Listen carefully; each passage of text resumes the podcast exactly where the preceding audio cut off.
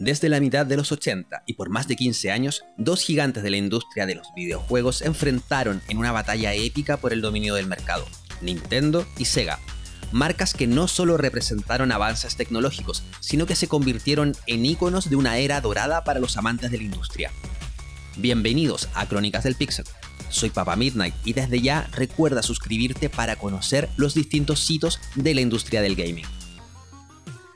Corría 1988 y la competencia entre las compañías japonesas estaba desatada.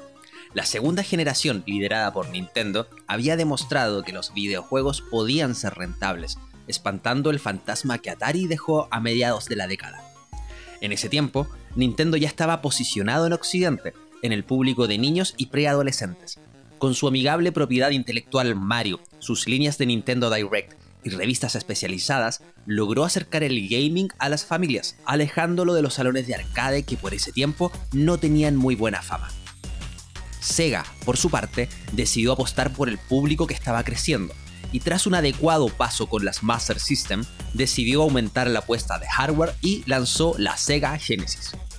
Con su famoso lema Genesis does what Nintendo don't, Genesis hace lo que Nintendo no hace, Sega se embarcó en una campaña publicitaria agresiva para destacar las características de su consola, con títulos ya conocidos del mundo de los arcades como los Golden Axe o creaciones propias como Sonic the Hedgehog, la marca se convirtió en un símbolo de velocidad y rebeldía, rivalizando con el amigable fontanero de Nintendo.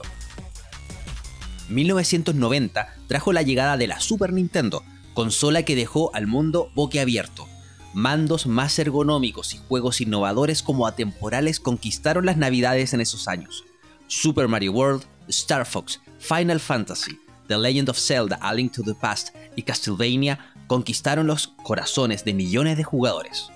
Y también aparecieron los primeros fanboys.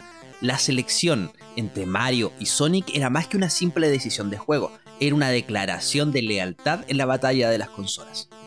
La rivalidad estaba en marcha y las primeras propiedades intelectuales de Nintendo y Sega trajeron una escalada de accesorios y nuevas tecnologías. La guerra de los bits estaba en su punto álgido, con ambas empresas proclamando la superioridad de sus propios sistemas y lanzando accesorios a destajo, muchos de ellos inútiles por lo demás. Pero en medio de tanto merchandising y producto asociado, también vimos las primeras portátiles funcionales, la Nintendo Game Boy y la Sega Game Gear.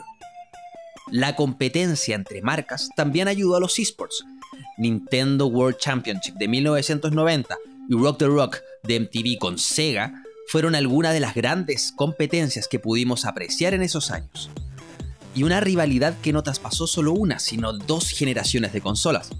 Llegamos a mediados de los 90 y fines de la década con la Nintendo 64 y Dreamcast, cada consola ofreciendo notables experiencias para los gamers de la época. Pero no hay guerra que dure por siempre. Para el cambio de milenio, otros actores habían entrado en la industria. Sony con PlayStation y Microsoft con la Xbox terminaron por sepultar el camino de Sega como creador de hardware, y tras varios años de números rojos, el 2001 anunció la descontinuación del hardware y su giro a la realización de programas. Esta lucha dejó un legado perceptible hasta hoy.